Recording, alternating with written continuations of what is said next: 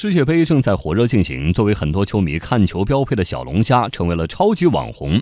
报告显示，去年全国小龙虾全社会经济总产值约两千六百八十五亿元。记者调查，一年吃到两千亿元，小龙虾产业为什么这么火？央广经济之声记者严红霞报道。世界杯期间，看球赛、吃小龙虾、喝啤酒，开启了许多人的夏日狂欢季。最近一周，天猫、盒马、口碑、饿了么售出超过六千万只小龙虾。来自某外卖平台的统计显示，每天售出小龙虾订单数增长百分之二百七十一。而在线下，许多烧烤店小龙虾的销量翻了一番。小龙虾的走红不仅是因为世界杯，销量翻番的背后是小龙虾产业的迅速扩张。数据显示，二零一七年小龙虾养殖面积突破一千万亩，今年比去年又。增加了百分之二十左右。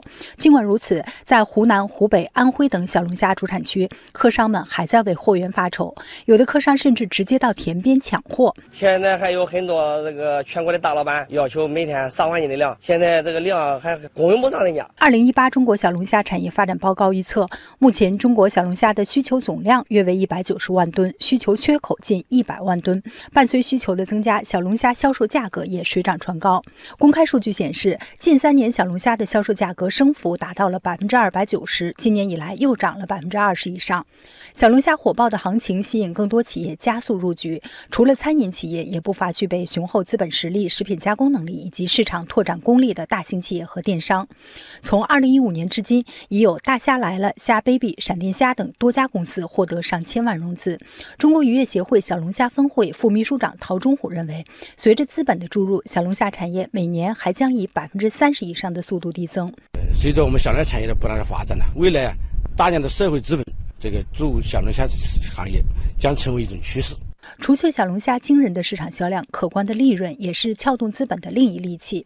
业内人士透露，小龙虾的净利润高达百分之四十，电商外卖小龙虾不需要门店租金成本，利润率往往更高。